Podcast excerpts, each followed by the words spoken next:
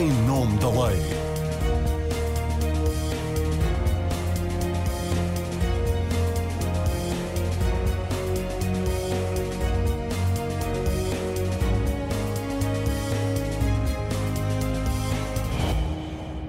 Olá a todas e a todos, está com Em Nome da Lei. Hoje vamos falar de direito humanitário, de direito internacional e de crimes de guerra. No nosso foco vai estar, claro está, a situação na faixa de Gaza, cuja população de 2 milhões e 300 mil pessoas vive uma tragédia inimaginável.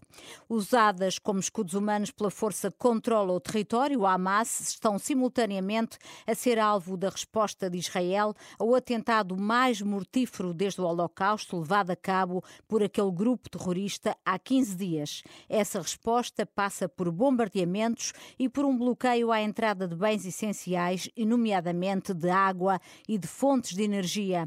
Os residentes na faixa de Gaza tentam fugir dos bombardeamentos e acumulam-se junto à única fronteira terrestre que não é controlada por israelitas, a fronteira com o Egito, que até agora continua de porta fechada e só deixa passar caminhões com ajuda humanitária O número de feridos e mortos cresce todos os dias, apesar dos apelos do secretário-geral das Nações Unidas para um cessar-fogo humanitário. Nos hospitais falta tudo e nos últimos dias um foi atingido, não está ainda confirmado por quem, mas sabe-se que terá causado a morte de quase meio milhar de pessoas. Israel diz que está a agir em legítima defesa e garante que não vai parar enquanto não destruir toda a organização terrorista do Hamas, cuja cujas milícias estarão escondidas num labirinto de túneis com mais de 500 quilómetros de extensão, vulgarmente conhecida como o metro da faixa de Gaza, e onde manterão sequestrados 200 israelitas.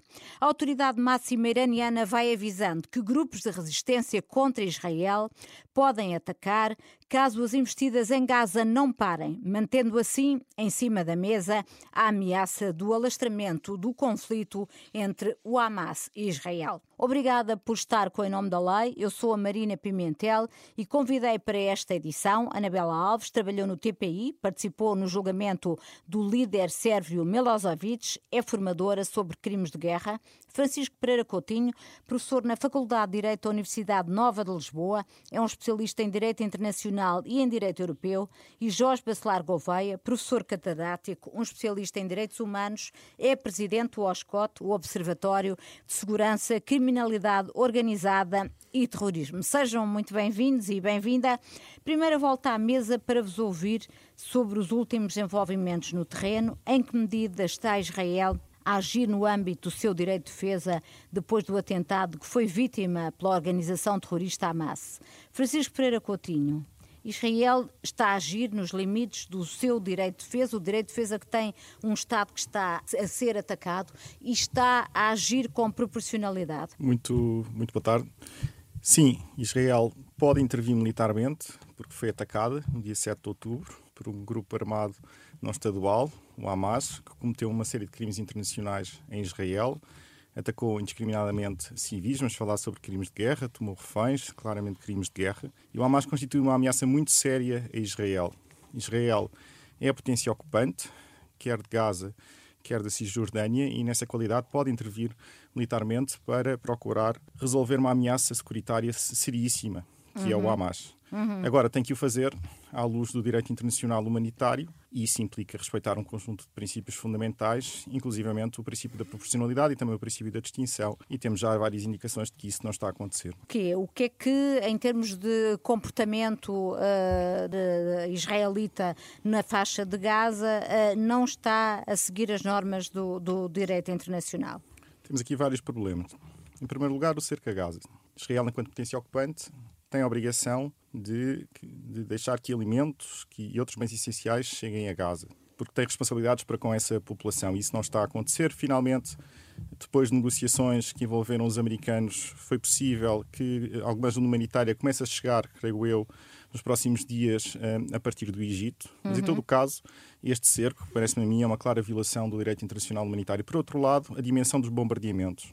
Repare, uh, os próprios israelitas reconheceram que lançaram 600 bombas em seis dias. Ora, com, com esta intensidade de bombardeamentos, de qual não há precedente na história recente, eu, eu, diria quase impossível que cada ataque seja um ataque proporcional. E, aliás, vimos esta, esta situação do hospital que foi atingido, não foi responsabilidade de Israel, aparentemente. Aparentemente não foi. Mas uh, a circunstância é que, porque é que tivemos tantas baixas civis? Porque as populações neste momento estão abrigadas nos edifícios que são protegidos pelo direito internacional humanitário, designadamente hospitais. Uhum. E, portanto, ainda que tenha sido a jihad islâmica a atingir aquele hospital, a circunstância é que temos lá uma, série, uma muita população em resultado não terem para onde fugir, porque neste momento Gaza é uma prisão, é uma prisão a céu aberto. E, portanto, temos aqui vários problemas relacionados com esta intervenção uh, militar de Israel, sendo esses dois uh, os mais relevantes. E também, já agora, um, um, terceiro que parece muito problemático foi o aviso de 24 horas que deram para as populações uh, saírem, de, saírem do, do, do, norte de Gaza. Porque Israel, enquanto potência ocupante, tem também obrigações para com estas populações, devia designadamente garantir-lhes acomodação condigna e adequada. Isso, obviamente, não é possível no sul de Gaza. Teria que abrir as suas fronteiras ou encontrar uma solução com o Estado terceiro. Um, e isso não aconteceu. Não aconteceu. O facto de o Hamas ter 200 israelitas eh, sequestrados, isso não dá também legitimidade a Israel para estar a atuar uh, neste momento? Israel pode intervir militarmente e pro procurar resgatar os seus nacionais. Aliás, deve fazê-lo. Esta intervenção militar é necessária. Agora, tenho de o fazer, como eu referia, respeitando as regras do direito internacional humanitário. A circunstância de ter reféns não justifica o cerco, não pode justificar o cerco nos termos em que está a ser feito. Portanto, isso uhum. não é um uhum. argumento que possa ser utilizado por Israel como uma espécie de estado de necessidade para desrespeitar as regras do direito internacional, na minha opinião. Jorge Bacelar Gouveia, como é que vê esta questão? A ONU fala em violações dos direitos humanos, todos nós percebemos que Israel queira destruir o Hamas depois do atentado de que foi alvo. O problema é que, para atingir esse objetivo, está a colocar a população palestiniana numa situação inimaginável. O que Israel está a fazer em Gaza respeita o direito internacional? Tinha alternativa Israel para o que está a fazer? Eh, também as minhas saudações, eh, também aos, aos ouvintes e aos colegas. Eu tenho dúvidas que tivesse alternativa. Hum, eu talvez aqui fosse um pouco mais brando em relação às críticas eh, a fazer em relação à intervenção eh, de Israel. É evidente que há um, exercício de um direito de legítima defesa, mesmo que se diga que o ataque que foi feito a Israel, eh, o tal ataque, o primeiro grande, 7 de outubro, realmente cessaram esses ataques assim em massa. De facto, agora tem havido, tem havido ataques pontuais, mas isso não quer dizer que, que o, o, ataque armado, que é o que justifica a legítima defesa, tenha cessado. O ataque armado pode ser iminente ou pode ser interrompido e, e, e de quando em vez repetido. Portanto, penso que se, se de facto os, os rockets e, e, o ataque armado eh, sai daquele território, neste caso um território estrangeiro da Palestina, a faixa de Gaza, é natural que Israel eh, tenha de fazer alguma coisa para se defender em relação Ou seja, a há uma enorme desproporção uh, quanto, quanto às vítimas uh, dos dois lados. Uh, tá, do tá lado bem, palestiniano mas, mas, há muitíssimas Mas Israel não tem culpa de ter a capacidade militar que tem. Uh, agora, em relação às questões de, de direito, internacional, de direito humanitário, uh, há aqui várias, há, vários aspectos. Em primeiro lugar, o Israel avisou uh, 24 horas e, e, depois disso continua ainda não, a não fazer nenhuma intervenção, digamos assim, territorial, de ocupação, como supostamente... O tal ataque terrestre. Sim, eu acho que isso seria uma má ideia, de facto, porque eu, eu acho que o problema não se vai resolver propriamente com uma ocupação efetiva do território. Penso que esta, esta intervenção militar tem que ser uma intervenção militar mais inteligente que possa ser seletiva do ponto de vista das pessoas a atingir e de certos lugares críticos, porque certamente que a ameaça não está em, todos os metros quadrados da faixa de Gaza. Não, acho que não é essa operação militar que se pretende fazer. Claro que está aqui uma certa demonstração de força, que eu acho que é isso que, que se também pretende dar. Uh, e, e, portanto, eh, julgo que nesses termos é preciso, claro, que haja proporcionalidade nesse tipo de, nesse tipo de ataque. Em relação à questão do, do, dos escudos humanos, realmente isso é outro problema, porque isso é um dilema muito complicado, porque hum. se eu estiver na rua, agora colocando a questão na, na perspectiva da legítima defesa pessoal, se eu estiver na rua e alguém me quiser matar, mas estiver à, estiver à sua frente uma pessoa, eu não vou deixar de, de responder e tentar neutralizá-la para me defender a mim próprio. Eh, e, vou, e possivelmente isso vai também neutralizar não só o, o, agressor, como a própria pessoa que tem à frente e que é inocente. Uhum. Portanto, este, este é que é o problema de fundo, é um, é um dilema. Claro Agora, que é preciso, uh, eu penso que Israel aqui também tem que, eu penso que Israel conhece muito bem o território, anda há muitos anos a estudar uh, e conhece melhor do que ninguém os lugares onde, onde estão os abrigos, onde, estão, onde está o armamento, quem são as pessoas, eh, e tem também os seus infiltrados, obviamente, há muitos anos na faixa de Gaza. E, portanto, conhece como ninguém. É verdade que se diz que houve esta falha de segurança eh, e que foi uma grande falha que a Mossad não, não pôde antecipar este, este ataque. Eh, há várias teorias há da conspiração. Há várias teorias também. Há a teoria Sim, de que... De foi de propósito. Foi não, de não propósito, acredito. Por acaso, não, não, não acredito. Mas, mas tudo bem, mas cada um tem a teoria que, que quiser. E, portanto, eu acho que é preciso agora apelar um pouco aqui à habilidade de, de Israel de fazer, de fazer este tipo de intervenção. Quanto à questão do cerco, o, bom, o, eh, por, por, um lado, a questão da saída dos, eh, a saída dos palestinianos para, portanto, realmente para, para o território israelita, o, o, Israel tem todo o direito de não permitir, eh, não receber ninguém. Aliás, há uma fronteira marítima, é preciso não esquecer. Se os palestinianos querem fugir, e, e acredito que muitos queiram fugir, podem fugir por mar Mediterrâneo. Isso não podem. Também podem fugir. Deixa, de, isso não podem. podem. Não então, podem. Isso não podem porque Israel controla o espaço marítimo não, e o espaço isso, aéreo isso... desde 2006. Aliás, por isso é que é um tá território bem. ocupado. Não, uma das razões que deve levar a que consideramos que é um território ocupado. Sim. Israel patrulha diariamente o espaço marítimo e o espaço aéreo. Essa possibilidade simplesmente não existe. Mas, uma prisão, é? será, será um ataque a, a, pessoas inocentes, a pessoas civis. E, portanto, eu acho que a questão tem que ser vista dessa, desta forma. Portanto, digamos, o, o cerco é um cerco que não é, que não é admissível do ponto de vista de, dos víveres e da, e, da, e da fornecimento de bens essenciais, eletricidade, eh, água, etc. Mas é evidente que Israel não vai deixar entrar pessoas no seu território porque muitas vezes nem sequer sabe quem é que vai entrar e há, e há muitos eh, há muitos agentes do Hamas que, se, que, estão disfarçados de civis. Também esse é outro, esse é outro problema. Sim, o setor, mas se o setor, se, o, se Israel pede à população que saia, mas não, não é possível não, mas a população sai para, para o sul, não para o, para o sul, para o sul, mas a fronteira, a fronteira com o Egito está fechada. O sul, Gaza, Gaza já é densamente povoado. E os bombardeamentos continuam, não é? Sim, vamos ver. Vamos, vamos ver. Eh, quer dizer, eu também percebo aqui a posição de Israel, não, não tem grande alternativa, mas também não percebo de facto, qual é o interesse de fazer deslocar as pessoas uh, para o sul, porque é para ocupar fisicamente o norte da faixa de Gaza, ou é para, não, ter, não estando lá ninguém, ir procurar qualquer outra coisa que suponha que não esteja lá ninguém para essa operação poder ser válida. É, é que uhum. essa parte também não se percebe, porque não é pelo facto das pessoas estarem uh, 20 km abaixo, porque uh, realmente a extensão é de 40 km, que isso vai adiantar alguma coisa do ponto de vista da proteção humanitária. Hum. Uh, Anabela Alves, uh, qual é que é a sua opinião sobre esta questão que estamos aqui a discutir? Em relação às práticas do Hamas, penso que não haverá dúvidas de que o atentado contra civis com a tomada de reféns e a utilização de civis como escudos humanos serão crimes de guerra, mas em relação ao Estado de Israel, qual é que é a sua opinião? A imposição do cerco à faixa de Gaza, a deportação da população civil, o bombardeamento de civis, estamos perante crimes de guerra? Antes de mais, boa tarde, obrigada pelo convite. Sim, em relação à, à situação que se está a viver agora, uh, e desde o dia 7 de outubro de 2023, uh, os ataques que Hamas uh, conduziu contra os civis de Israel são crimes de guerra. São crimes terroristas, mas igualmente são considerados crimes de guerra. mas, no entanto, no dia 12 de outubro, o ultimátum que Israel deu ao povo palestiniano, estamos a falar de 1,1 milhões de, de civis, de, de, de pessoas, uhum. incluindo crianças e, e, pessoas, como já foi aqui uh, abordado, uh, que não têm condições para, para se, se, moverem para uma área que já está super lutada.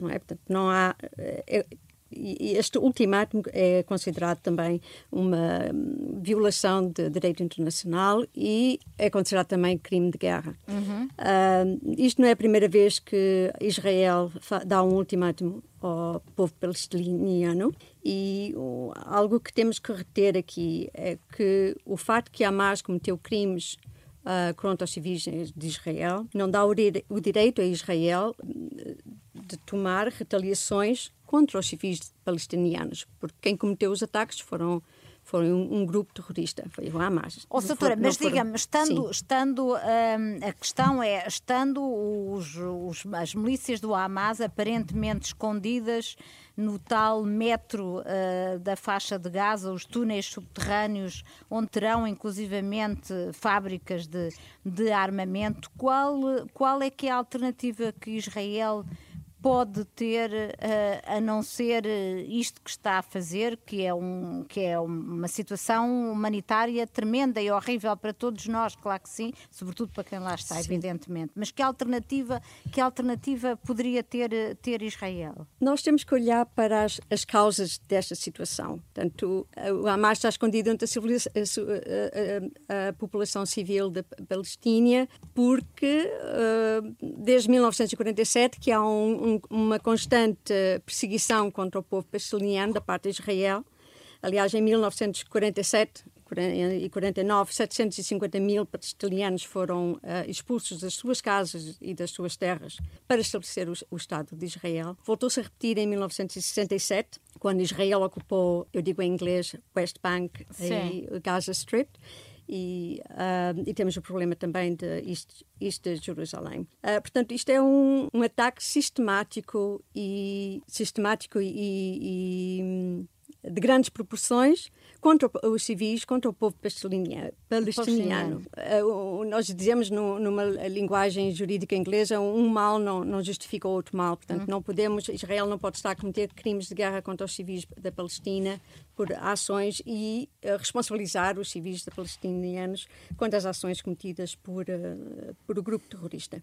A, a, a doutora que, que dá formação, uh, enfim, trabalhou no Tribunal Penal Internacional no julgamento de Milosevic, tem a convicção de que algum dia uh, poderá ser feita justiça sobre estes crimes de guerra praticados por ambas as partes que estão a ser cometidos, quer pelo Hamas, quer pelo Estado israelita? E falamos de responsabilidade coletiva, responsabilidade individual e que tribunal com competência para julgar uh, uns e outros? A responsabilidade uh, de crimes de guerra e crimes internacionais sérios, como os crimes de guerra, os crimes contra a humanidade, o genocídio, são responsabilidades individuais. Portanto, o, aqueles com, com maior responsabilidade serão, uh, estão a ser investigados já pelo Tribunal Internacional Penal, pelo uh, procurador Karim Khan, porque a Palestina reconheceu a jurisdição do tribunal em 2015 uhum. e os juízes do tribunal aceitaram que o procurador começasse com, com a investigação para a construção de um caso. Portanto, a investigação foi o resultado de mais uma invasão, de mais um ataque ao povo civil, uh, civil da Palestina em 2008 de Israel, quando atacou uma escola de, de graduação de, de polícias uhum. e os jovens estavam com as suas famílias a, a celebrar a, a, a, e Israel, sem aviso, uh, atacou e matou, e matou deliberadamente, portanto é, é, é deliberadamente atacar os, as, os civis que são protegidos uh, pelas uh, convenções de Genebra. Portanto, acha portanto, que estes factos vão ser analisados no âmbito dessa investigação que já está em curso? Penso que foi, esse processo foi aberto em 2021, mas Israel não reconhece a jurisdição do, do Tribunal Penal Internacional. A Israel não tem de reconhecer a jurisdição do Tribunal Internacional, uh, Internacional desde os crimes estejam a ser cometidos no território de um país que reconheceu a jurisdição do Tribunal, que é o caso de, da Palestina. E temos que ter em mente também que Israel tem vindo consecutivamente a violar o direito internacional e a violar decisões importantes, como foi uh, o Tribunal de Justiça Internacional na Haia, decidiu que Israel, uh, no pedido da, da Assembleia uh, General Assembly, a Assembleia Geral, Geral das Nações sim, Unidas, sim. que Israel tinha que parar com a construção do muro que estava a criar o cerco ao, ao povo palestiniano levando a condições inumanas uh, de uma população que já estava uh, com bastantes restrições em sistema viver em sistema de apartheid. E o Tribunal Internacional de Justiça foi muito claro: Israel tinha que parar com a construção do muro, Israel tinha que desmantelar o muro, Israel tinha que ah, dar reparações a todas as pessoas, a todas as famílias civis que uh, tiveram uh, danos com a destruição das suas casas e, e a expropriação das suas terras. Uhum. E uh, o Tribunal, igualmente, alertou a todos os países que têm que colaborar com esta advisory opinion e com a decisão e que têm que assegurar que Israel respeite o direito internacional. Mas nada Israel, disso. Israel nada não disso está a respeitar o direito internacional. Já em 2009 também o, o Human Rights Council, o Conselho de, dos Direitos Humanos das Nações Unidas, uh, com um painel uh, especial que, que, investigou os crimes que Israel estava a cometer em, em Gaza, concluiu e isto foi liderado pelo juiz Richard Goldstone, e concluiu que Israel estava deliberadamente a uh, target, um, a atacar, atacar, os civis. A atacar os civis. Bem, e o interessante é que a pressão foi tão grande, a pressão política, que em 2011 uh, o juiz um, Goldstone, que foi o primeiro procurador do Tribunal da Iugoslávia e do Tribunal da Ruanda, retracted, ele foi atrás na sua palavra Hum. Uh, e, e, houve ali uma divisão entre o, este painel independente que confirmaram que Israel estava a violar o direito internacional e que tinha que oferecer compensação para, para as famílias que, que foram expulsas da sua casa.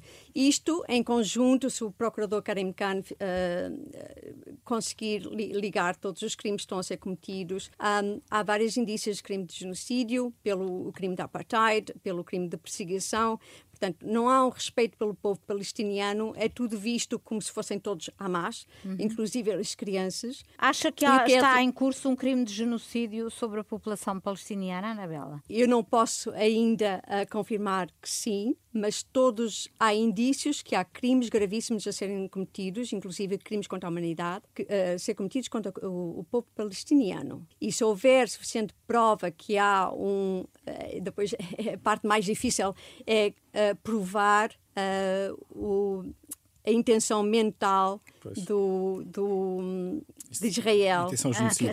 Ah, franca, francamente, estamos a ir longe demais de que, nesse tipo de, de imputações que, a, sim, a, Israel. Que, mas estamos aqui a discutir crimes de guerra. Sim, mas eu, eu, já agora, se me permitem, só questão o seguinte. Bem, daqui a pouco... A, a, assim, daqui a pouco a culpa disto tudo é o facto de Israel existir, não é? Dizer, não, não, não, é o facto de... Não, é isso, não é isso. Espero que não tenha sido isso a mensagem que eu estava a dar. É que nós estamos aqui a discutir uma Estão ambos a cometer crimes de guerra. Estão ambos a cometer crimes de guerra. Gouveia, é uma situação concreta, mas tem antecedentes. Mas nós não vamos justificar não vamos dizer que, que este crime existe porque há uma série de crimes anteriores que não têm nada a ver com este. Nós estamos a falar concretamente de uma situação que neste momento está a acontecer, Sim. que aconteceu. Quem começou neste, neste pedaço da história foi realmente uma, um ataque surpresa do Hamas sobre civis de Israel e é esse sim. assunto que estamos a discutir e a consequência disso. Sim, sem dúvida. Bom, e nesse contexto, não, nesse acho, contexto é realmente... Se falar aqui sobre a história de Israel e da uh, Palestina, Hamas, nunca mais saímos daqui. Não saímos sim, daqui. Mas, eu, só, queria só limitando a esse contexto, só, é, é, realmente, então, ambas sim. as partes estão a cometer crimes Pronto, de guerra uh, bem, e a solução que uh,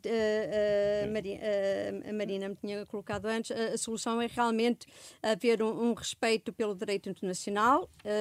Ontem foi recusado no Conselho de Segurança um, um pedido de, de, que foi submetido pelo Brasil, Brasil, de uma resolução para criar um, um, corredor humanitário para levar ajuda ao povo palestiniano. Portanto, tem que haver um, respeito pela segurança de, de Israel. Uhum. Uh, no meu entender, Uh, o presidente Abbas tem uma obrigação de trazer à justiça uh, os culpados deste ataque terrorista uh, e ele tem grande poder para fazer isso, uma vez que ele controla todo o, o, o, o Conselho Judiciário na, na, da, da Palestina. Mas ele não controla o Hamas. E, ao mesmo tempo, haver uma solução para o Estado de, da Palestina. Sim, muito bem. Vamos, vamos agora evoluir na, na conversa Sim. e ver em que medida é que há aqui um risco de alastramento da guerra entre Israel e o Hamas uh, aos países próximos e a forma de conseguir uh, um cessar-fogo. Bacelar Gouveia, com o mundo árabe a assistir a um minuto à destruição de vidas humanas na faixa de Gaza e com a vontade que o Irão não esconde de destruir o Estado de Israel, o senhor que dirige um organismo que avalia riscos para a segurança, qual é o risco de regionalização deste conflito? Há, há aqui dois planos. Há o plano do mundo muçulmano. Esse plano eh, pode, eh, está, digamos, na superfície unido, porque realmente se trata da mesma religião. Mas depois, se nós formos ver melhor, sabemos que há uma divisão entre sunitas e xiitas. E, portanto, o Irão eh, é eh, xiita, como será também o Hamas, mas o resto, a esmagadora maioria dos muçulmanos, 90%, são sunitas. Portanto, esse efeito, isso é preciso não esquecer. Eh, e, por outro lado, há uma série de alianças desses vários países com os Estados Unidos, coisa que obviamente que o, Irão não tem e que o Hamas não terá e, e alguns outros não, não terão. Portanto, dentro deste mundo do Médio Oriente, as coisas não, não são assim tão fáceis, embora, obviamente, que os, que os muçulmanos não querem ficar um pouco de fora dessa solidariedade um pouco mais superficial. Agora, isto, isto, isto é o lado, digamos, a dimensão regional.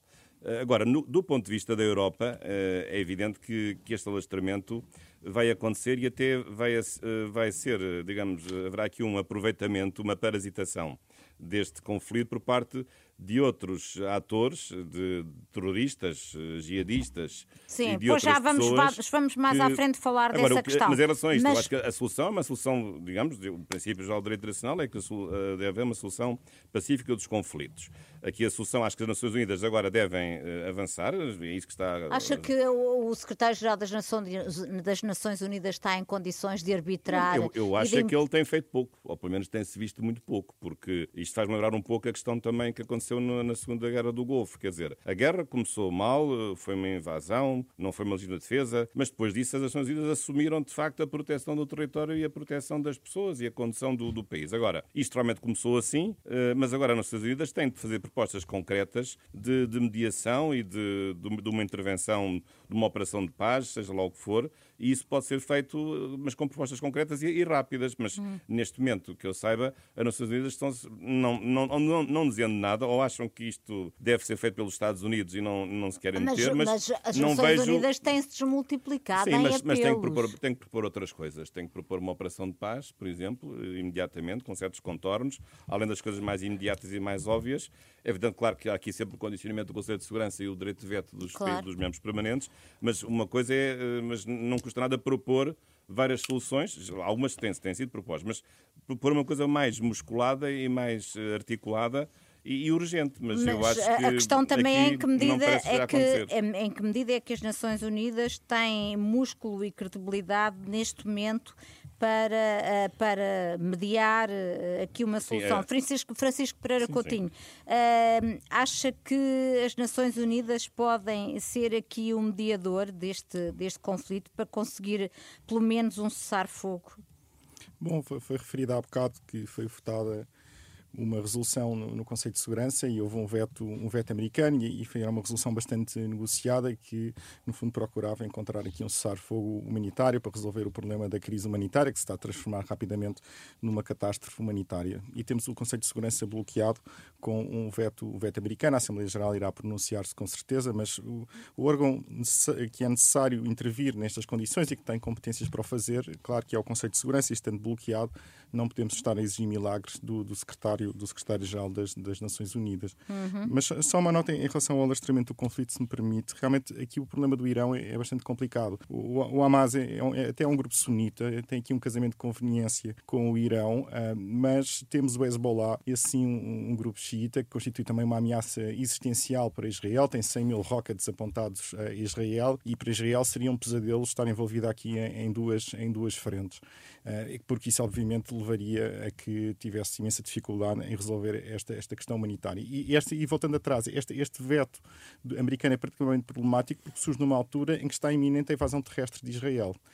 Mas já está este... iminente há muitos dias. Já pois, está, que... pois, está, pois está, mas esteve lá agora o presidente uh, americano. americano? Uh, as hum. tropas continuam na fronteira e, e, há indicações de que, que, a invasão poderá ocorrer a qualquer altura. E, portanto, um, e, e, não há nenhuma saída negociada, não há qualquer tipo de negociações para resolver o problema. Israel está empenhado em eliminar o Hamas e está empenhado em eliminar o Hamas por via militar. Esta é a quinta guerra que Israel tem com o Hamas. Foram aqui referidas várias intervenções militares no passado, duas delas terrestres, em 2009 e, e 2014, onde foram cometidos vários crimes internacionais pelos dois lados. Isto está uh, amplamente reportado. Inclusive, este processo no, no, Tribunal Penal Internacional, a própria Procuradora faz referência a isso. Esses, esses crimes internacionais terão sido cometidos quer pelo Hamas, quer por, uhum. quer por Israel. E, portanto, neste momento não se vê nenhuma saída negociada. E não se vê nenhuma saída negociada porque isto foi o dia mais negro da história de Israel. Israel observa o Hamas como uma ameaça existencial que tem que ser eliminada.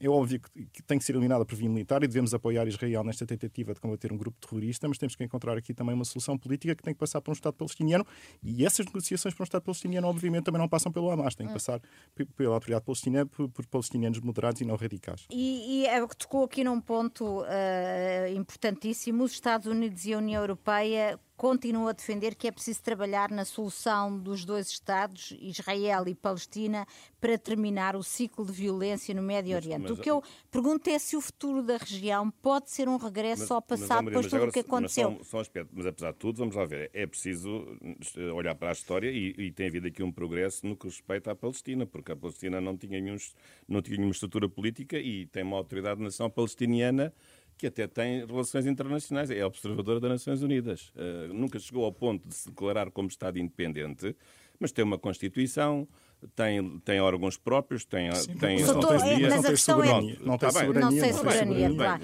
E depois do... territórios ocupados, não é? Isso é que é o essencial. Não, não, é? não, não são ocupados totalmente, mas quer dizer, mas há, há, há, uma estrutura, há uma estrutura política, não todo o território. Portanto, há uma, há uma estrutura há uma estrutura que está a funcionar, portanto, há, digamos, há aquelas três zonas na, faixa, na, na Cisjordânia, a zona A, a zona B e a zona C, numa há o controle militar, noutra não há controle militar, portanto, é evidente que, que estas coisas são graduais, não, não há aqui processos, não, digamos, não, mas, mas, é, mas é possível nos anos 90 o processo de Oslo tá foi bem, interrompido. As coisas, eh, foi combinado que, que teriam cinco anos é? para chegar à autodeterminação. Espera, vamos falar um Sim. de cada vez, senão... Não, quer dizer, o que, o que, eu acho é que, eh, olhando para o passado, tem havido, de facto, com certeza... Mas já percebemos o seu pensamento, houve evolução, mas, houve evolução. mas a questão é que depois deste nível de confrontação, claro. se é possível voltar a esse modelo de, de, é preciso tentar, de, de dois Estados precisamos de moderados dos dois lados. Tem que ser com a autoridade palestiniana e palestinianos moderados e não pode ser com este primeiro-ministro de Israel. Uhum. Este primeiro-ministro de Israel chamou de antissemita a procuradora do TPI que acusou Israel de ter praticado crimes de guerra. É alguém que não está minimamente interessado na solução de dois Estados, arrastou este processo, o processo de Oslo, nos últimos 20 anos. Ele, ele é o primeiro-ministro de Israel há mais tempo em funções. Portanto, obviamente, é necessária uma solução política e é necessária uma solução política que não pode passar nem por ele, nem pelos partidos de extrema-direita que o apoiam neste, neste momento. Há um governo de unidade nacional que o apoiavam no governo israelita. Portanto, a situação, obviamente, é muito complicada. Israel vai intervir militarmente e vai ser uma intervenção muito musculada, como já se percebeu. Vamos ter vai, muitas baixas militares muitas e civis. Baixas, também do lado mas israelita. É necessário que os Estados Unidos, e aqui sim, tenham uma pressão muito forte, e a União Europeia também, sobre Israel, sobre a necessidade de as coisas não continuarem como mudantes. Não, é? Uhum. não podemos continuar a colocar a questão palestiniana numa prateleira à espera que apodreça. Tem que ser resolvida. Israel estabeleceu relações diplomáticas com uma série de Estados do Médio Oriente, preparava-se para estabelecer relações diplomáticas com a Arábia Saudita, de uma vez por todas, procure resolver a questão palestiniana, reconhecendo um Estado palestiniano e dando-lhe condições para sobreviver muito, naquela região. Não? É? Muito bem, Anabela Alves, qual é que é a sua opinião sobre esta questão? É possível uh, trabalhar ainda nesta solução dos dois Estados ou a que chegamos uh, não é possível? Claro que é possível. Eh, não podemos abandonar a questão, como acabou de dizer o colega, e deixar eh, a poeira continuar a acumular e fazer de conta, virar a cara para o outro lado, porque há outros conflitos a decorrer e vai sempre haver, haver outros conflitos a decorrer. Uh, tem que haver uma, uma solução. Já houve indicação, se não estou em erro, da parte de Israel ou da parte da oposição israelita contra Netanyahu que uh, vão deixar passar agora esta situação, mas não vão continuar a apoiar. Portanto, tem que haver alguém que tenha uma, uh, alguém uh, diferente, que tenha, que esteja aberto a negociações para finalmente haver um, um, um Estado de Israel seguro e ao mesmo tempo haver um Estado independente palestiniano, porque a população de, de, de palestiniana merece uh, ter o, o, seu Estado independente e, e, o direito e o direito à autodeterminação, último qualquer ponto, outro povo. Claro, o último ponto. O último ponto que gostava aqui de que analisássemos, o Bacelar Gouveia já aludiu a ele, em que medida é que esta guerra declarada entre Israel e o Hamas pode aumentar o risco de radicalização na Europa, com estas imagens a serem transmitidas permanentemente as agressões de que está a ser vítima a população palestiniana. Em que medida é que isso pode fazer emergir lobos solitários que façam atentados como aqueles que vimos acontecer esta semana na Bélgica? Bacelar Gouveia, o grau de ameaça terrorismo em Portugal não vai aumentar para já, apesar das polícias terem reforçado medidas de segurança algumas algumas pessoas e locais. Parece-lhe prudente, tendo em conta que há tantos cidadãos israelitas também com a nacionalidade portuguesa? Eu acho que é prudente. Agora, há aqui, eh, digamos, várias perspectivas que é preciso levar em consideração. Uma coisa são pode ser uma reação de, de agressão contra os judeus que estão espalhados por toda a Europa, portanto, para, especificamente a população judaica. Isso é um assunto específico, mas eh, não é de excluir que haja também um conjunto de reações, de aproveitamento, de maior ou menor solidariedade em relação ao próprio modo de vida ocidental. Portanto, eu acho que essa que é, é a questão de fundo. Já tem havido, com certeza, vários atentados, sabemos, em vários países, Espanha, Reino Unido, Bélgica, França. A França tem, está em estado de alerta eh, máximo. Porque também tem o maior número, é um país muito grande, já agora, dos mais populosos da Europa, e também é aquilo que deve ter o maior número de muçulmanos, possivelmente, se as contas não falham, em relação a digamos, a todos os países da Europa. Portanto, tem, e tem uma política um pouco mais, eh, digamos, mais defensiva. Agora, eh, eh, vamos lá ver aqui. nós sabemos que os, os atentados terroristas têm sido feitos, sobretudo, pela radicalização jihadista, que não tem provavelmente a ver diretamente com, com este assunto. Mas, mas é evidente que estas coisas se cruzam e há solidariedades de natureza religiosa e, e portanto, e há também mimetismos, há pessoas que se galvanizam depois de verem enfim, a injustiça que está a ser feita e os crimes também, infelizmente, que estão a ser cometidos. E, portanto, tudo isto pode haver depois várias motivações. Eh, por outro lado, a questão da diminuição da importância do, do Daesh, eh, que está em extinção ou que está em diminuição, depois não tem tido realmente correspondência na realidade, porque há outras células e outros tentáculos que trabalham sozinhos, basta ver o, como se têm espalhado por toda a África, incluindo uhum. o próprio norte de Moçambique. Sim, que, que está que tem, a viver uma situação muito, muito e, difícil. E, portanto, isso não está a diminuir. Eh, isso também existe na Europa. Pode haver depois, como disse, os lobos solitários, vários tipos de, de problemas. Agora, em relação a Portugal especificamente, eh, é preciso não esquecer que Portugal foi uh, ocupado eh, pelo, por uma invasão muçulmana, já no século VIII, já foi há muito tempo, claro, e isso já não está na memória Não está coletiva. na memória, mas, mas muitos falam no, no Al-Andalus, não é? Portanto, uma, uma, quando foi a da ocupação muçulmana da Península Ibérica. E felizmente que até agora não tivemos nenhum atentado com essas características. Já tivemos alguns atentados terroristas, é verdade, na nossa história recente, mas não ligados à radicalização jihadista.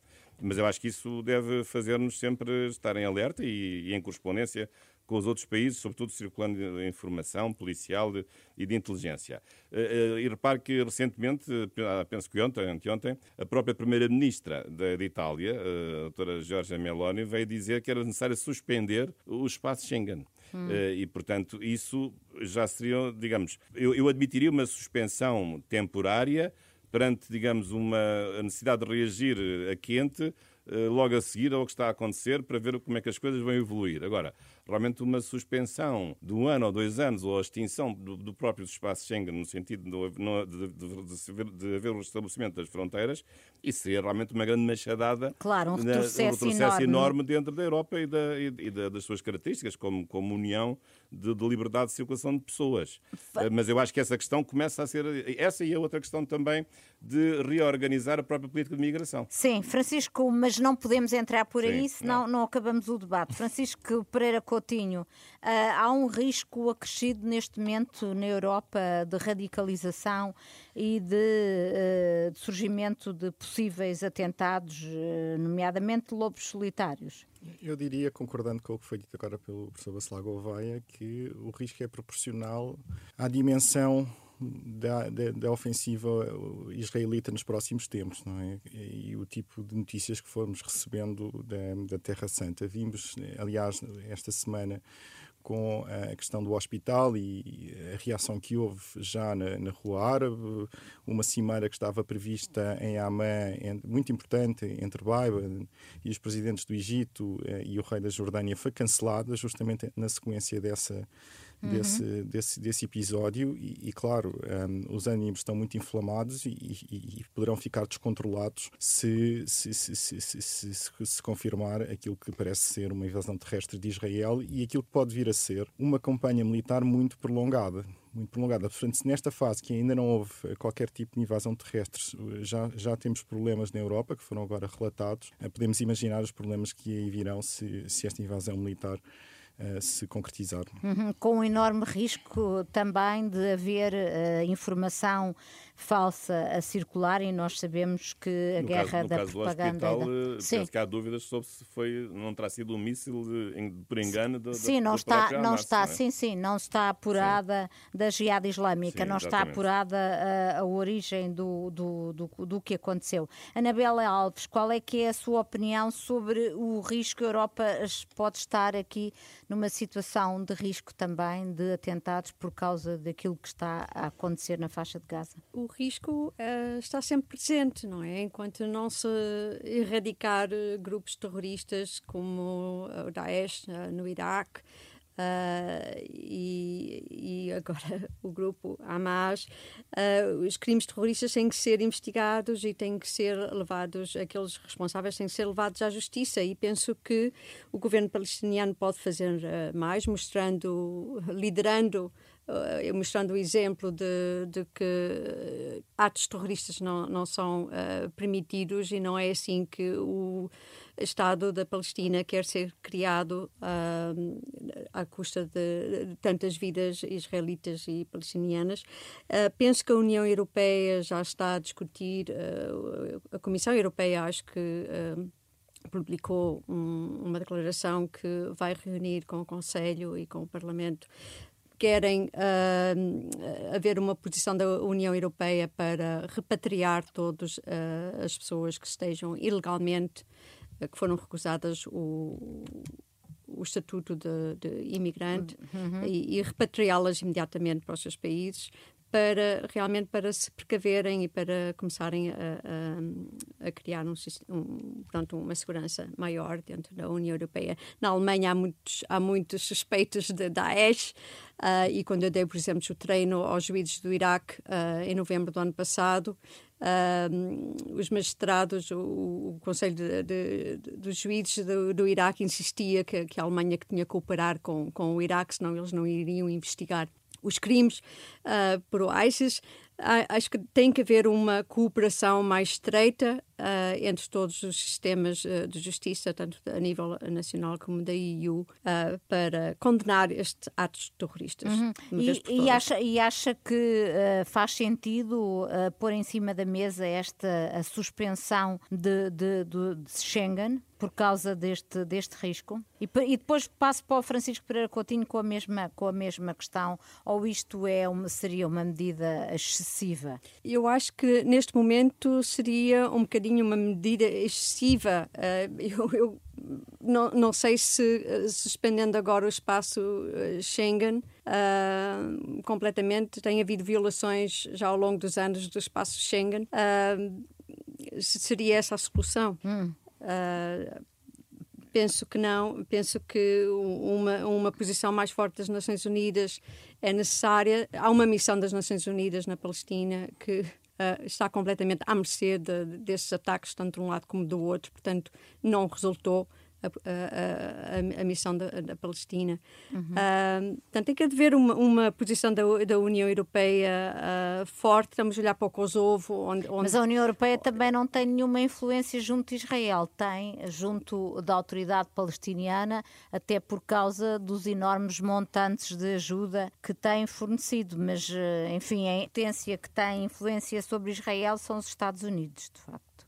É? O, Israel faz parte da Comissão da Europa, não é? Do Conselho da Europa. É, Council of Europe. Sim, o Conselho é? da Europa, sim. O Conselho da Europa. Portanto, tem que haver uma posição forte de todas, todas as instituições internacionais uh, a apelar tanto a Israel como à Palestina que uh, se tente encontrar uma solução uh, e que não leve à perda de mais vidas de, não é, de civis. Francisco Pereira Coutinho, mesmo, mesmo para fecharmos aqui o programa, qual é que é, qual é, que é a sua opinião? Parece-me que seria uma medida alarmista estar neste momento um, a, a, a, encerrar o, o espaço Schengen, a, a impor restrições nas fronteiras de circulação. No fundo, como, como fizemos, aliás, durante a pandemia, parece-me inexcessivo. É claro que se houver uma multiplicação de ataques terroristas e eles estiverem ligados entre si, isso poderá ser uma medida que eventualmente os Estados-membros vão tomar, porque há, há, medidas compensatórias securitárias que podem ser adotadas nesse, nesse contexto. Mas creio que ainda não estamos nessa fase e espero eu não, nunca vir a chegar a essa fase. Uhum. Muito bem. Bacelar Gouveia, que acaba de editar mais um livro, um, um livro sobre direito internacional Penal.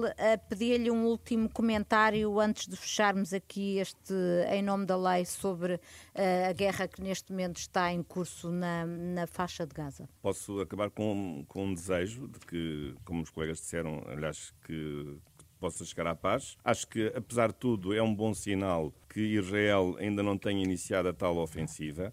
Eu tenho dúvidas que ela se vai, se vai consumar nos termos em que estavam inicialmente pensados. Uhum. Penso que este compasso de espera não é só um compasso de espera por, por ter lá chegado o Presidente dos Estados Unidos ou, ou o Primeiro-Ministro britânico. Acho que todos os apelos que têm sido feitos, talvez esta nossa conversa também e outras coisas, possam fazer ver de facto que eh, é uma operação arriscadíssima do ponto de vista de, da desproteção das pessoas civis e de todas as regras realmente mais elementares do direito humanitário.